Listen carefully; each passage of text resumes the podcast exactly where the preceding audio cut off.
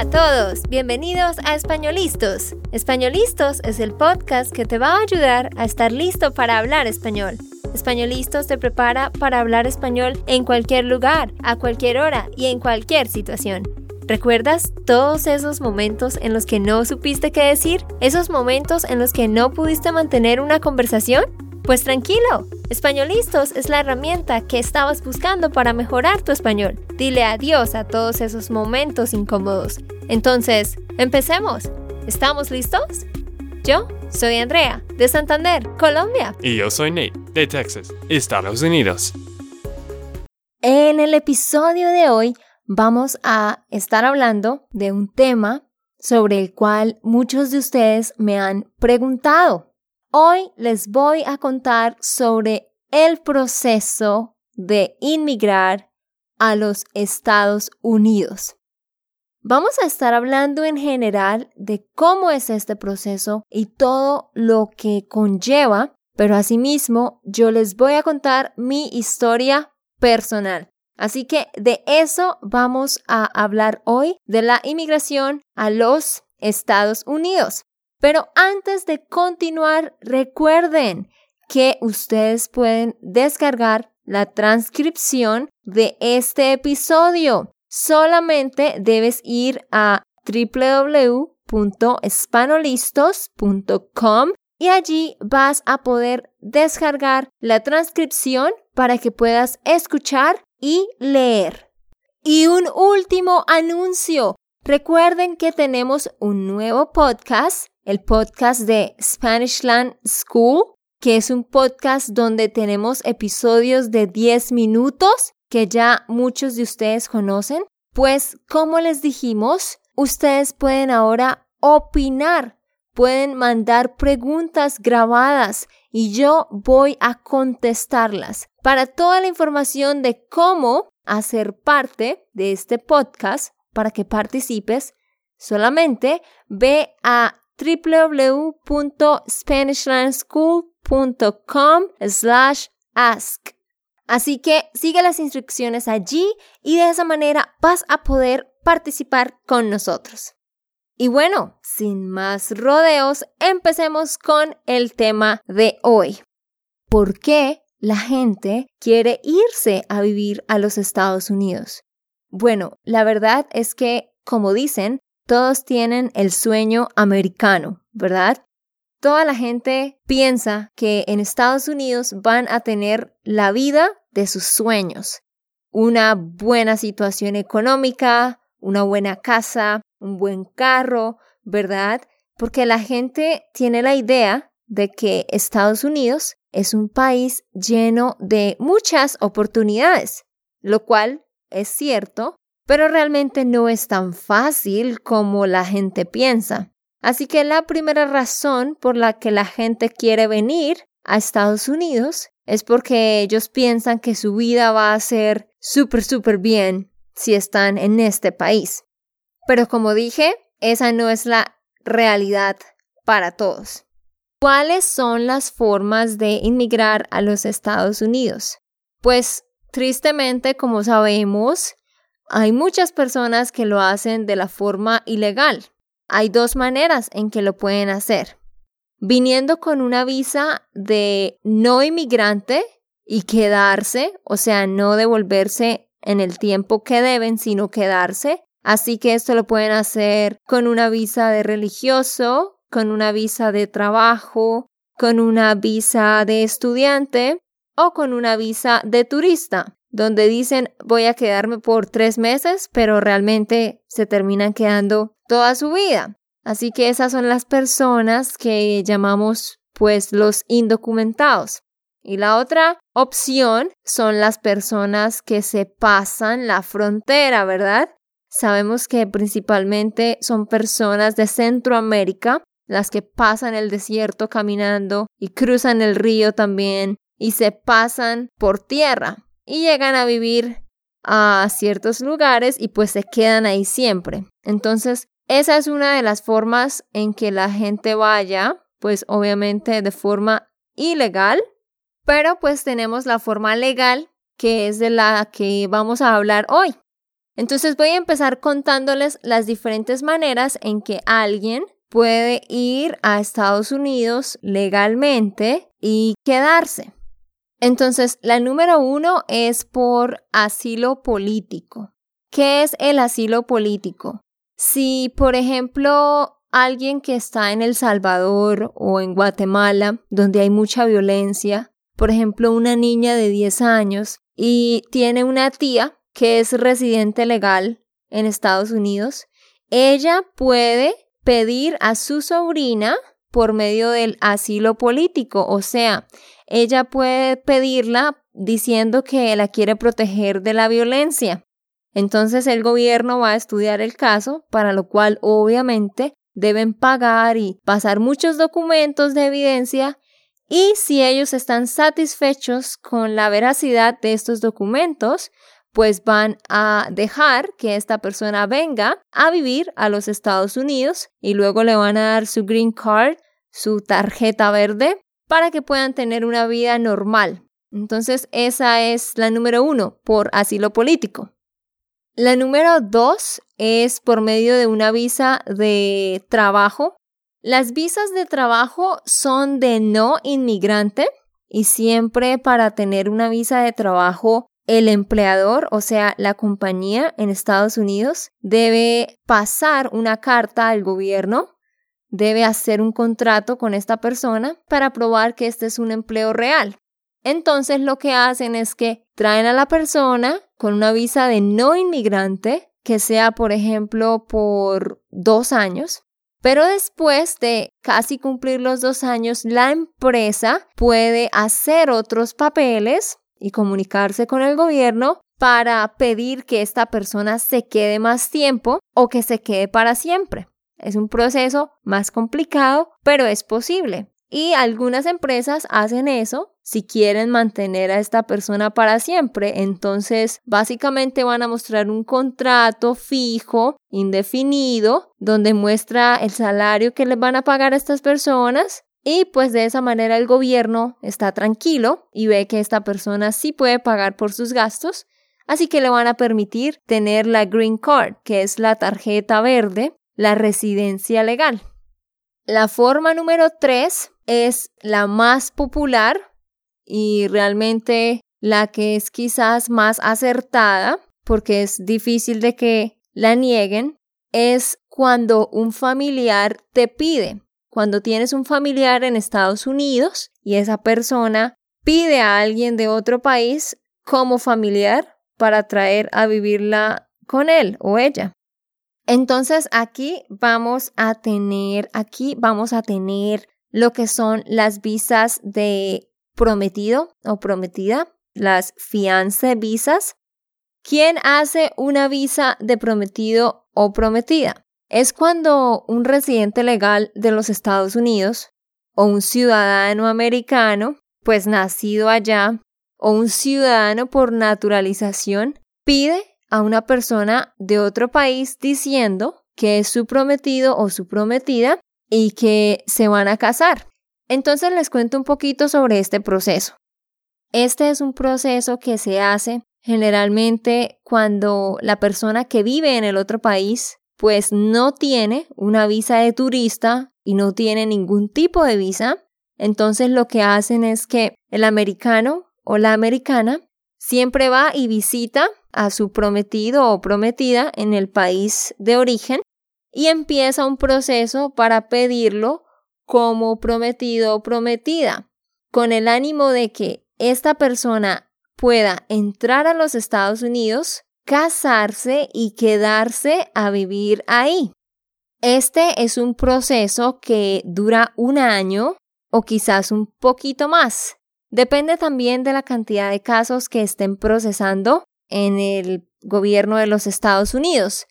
Pero lo que se hace es que el peticionario americano pasa un paquete con una forma, con un formulario que se llama la I-130 y llena un formulario el cual va acompañado de evidencia con muchas fotos, con cartas, con su situación económica, o sea, donde pruebe que sí está capacitado para responder por esta persona que va a traer. Así que este peticionario manda ese paquete y pasan varios meses y después lo aprueban y tiene que hacer algunos pagos para esto, que siempre es caro.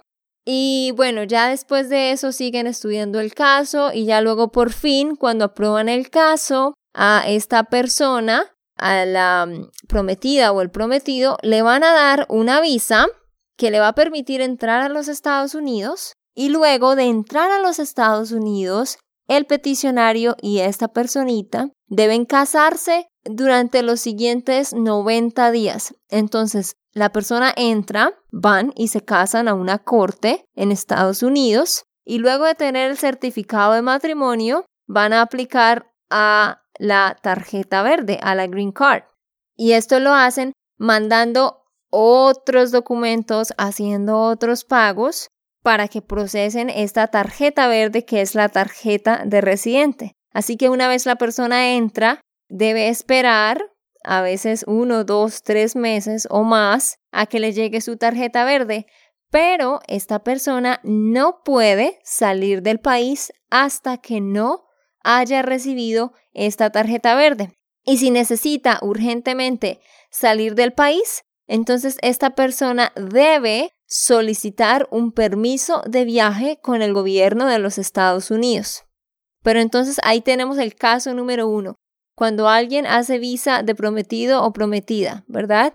La persona en el otro país permanece allá todo el tiempo mientras le hacen una visa y luego debe entrar pronto y casarse e iniciar el otro proceso de una vez. La otra forma de traer a un familiar, obviamente, es cuando es un sobrino o el papá o la mamá o un primo o un hijo y no es necesariamente el esposo o la esposa. Se hace el mismo proceso, pero en este caso eh, lo que se hace es que a la persona se le va a dar una visa de inmigrante, la persona va a recibir una visa de inmigrante, pero va a tener que ir y hacer una entrevista en la embajada del país correspondiente. Si, por ejemplo, la persona vive en Perú, pues van a hacer una serie de procesos para su visa de inmigrante y luego al final debe asistir a una entrevista en la embajada de Estados Unidos en Perú y así en cada país. Y si pasa esta entrevista, eso es lo que va a determinar si puede ir a Estados Unidos o no. Y bueno, cuando llegan a Estados Unidos, le dan su tarjeta verde, su green card, mucho más rápido que con una visa de fiance. Y no va a tener que esperar tanto como una visa de prometido. ¿Por qué? Porque esta es una visa de familia, o sea, es alguien que ya es tu pariente. Por eso le dan más prioridad y es más rápido. En cambio, con una visa de prometido o prometida, pues esa persona todavía no es realmente tu esposo o esposa, así que no lo ven con la misma relevancia que un pariente. Y algo importante para mencionar aquí es que obviamente desde Estados Unidos las personas que pueden pedir son obviamente los ciudadanos americanos nacidos allá pero también los ciudadanos que se convirtieron en ciudadanos por naturalización y todas las personas que sean residentes legales. También se puede traer a alguien para Estados Unidos por medio de la adopción. Entonces ya esta es la tercera forma. Por medio de la adopción, cuando alguien adopta un niño de Latinoamérica o África o cualquier parte del mundo, tienen que hacer un proceso que es bien largo y tienen que pagar mucho, la verdad, pero sí es posible y sí se hace y si se muestran todos los documentos y la evidencia, pues no van a tener ningún problema, pero sí es un proceso que puede demorarse bastante. Y la otra forma, que es quizás la más segura de traer a alguien a Estados Unidos, es cuando un hombre o una mujer americano, americana, nacido allá en Estados Unidos, se casa con alguien de otro país y luego hace la petición para pedir a su esposo o a su esposa. Esa se llama la spouse visa. Es una visa de cónyuge. Entonces tenemos la CR1, que es una visa que va a permitir que la persona que emigra tenga una tarjeta verde, la cual va a ser condicional, porque la visa CR1 es para parejas que han estado casadas por menos de dos años. Así que por eso les van a dar una visa, perdón, una tarjeta verde condicional.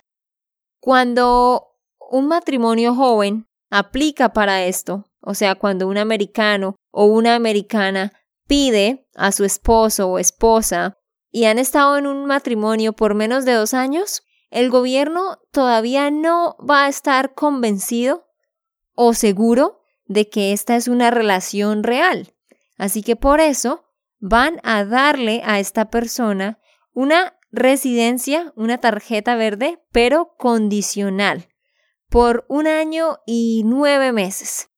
Cuando se cumpla el año y nueve meses, necesitan pasar otros documentos con evidencia para demostrar que efectivamente han estado viviendo juntos y que tienen deudas juntos y que poseen, por ejemplo, una casa o un carro juntos. Y de esta manera el gobierno va a saber que esta sí era una relación, un matrimonio real y pueden remover las condiciones y pues que esta persona continúe como un residente legal sin problemas. Y el otro tipo de visa de cónyuge es la visa IR1. Esta es una visa de inmigrante que le van a dar a aquellas personas que han tenido un matrimonio superior a dos años. Si, por ejemplo, un americano se casa con una colombiana y ya han estado casados por dos años y medio y él ha estado yendo a visitarla a ella o ella ha estado viniendo a visitarlo a él, quizás porque antes tenía una visa de turista, él la puede pedir como inmigrante y puede hacer el proceso de la visa de cónyuge, de spouse visa IR1. Porque esta visa, cuando tú la haces, es el mismo proceso que la CR1, pero ahora cuando tu esposo o esposa de otro país recibe la green card, la tarjeta verde, esta tarjeta verde no va a tener ninguna condicionalidad. O sea, que esta persona recibe la tarjeta verde y la va a tener para siempre y en ningún momento va a tener que removerle condiciones. Entonces, les cuento que ese fue el proceso que Nate y yo hicimos. ¿Cómo fue nuestro proceso? Nate y yo nos conocimos en el 2014 por Internet en un intercambio de idiomas, practicando español e inglés, y bueno, duramos hablando un año y medio por Skype y por WhatsApp. Y después planeamos un viaje juntos, él con unos amigos y yo con una amiga, para ir a Machu Picchu y a Ecuador y a otras partes de Colombia. Así que nos conocimos en persona en julio del 2015. Los dos viajamos a Perú y allá nos encontramos y viajamos por Ecuador y por Colombia. Después Nate regresó a Estados Unidos y yo regresé aquí a Colombia y en agosto yo saqué mi visa de no inmigrante, una visa de turista, y con esa visa yo viajé por primera vez a Estados Unidos en el 2015 y estuve allá por seis meses, porque con una visa de turista para los Estados Unidos no puedes estar allá por más de seis meses.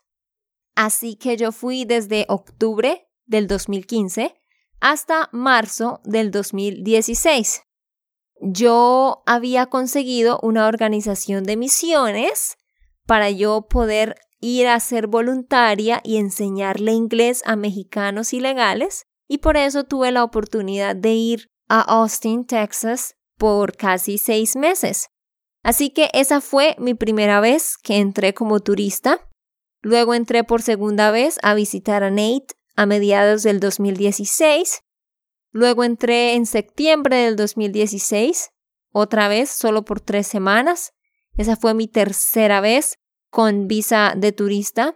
Y luego Nate y yo pues decidimos casarnos, así que nos casamos en diciembre del 2016. Nate vino aquí a Colombia y nos casamos por la iglesia, pero no legalmente. ¿Por qué? Porque íbamos a casarnos legalmente en Estados Unidos para no tener que traducir el certificado de matrimonio. Porque cuando tú te casas en una notaría en otro país, luego vas a tener que traducir el certificado de matrimonio y todas las cosas las tienes que traducir para dárselas al gobierno.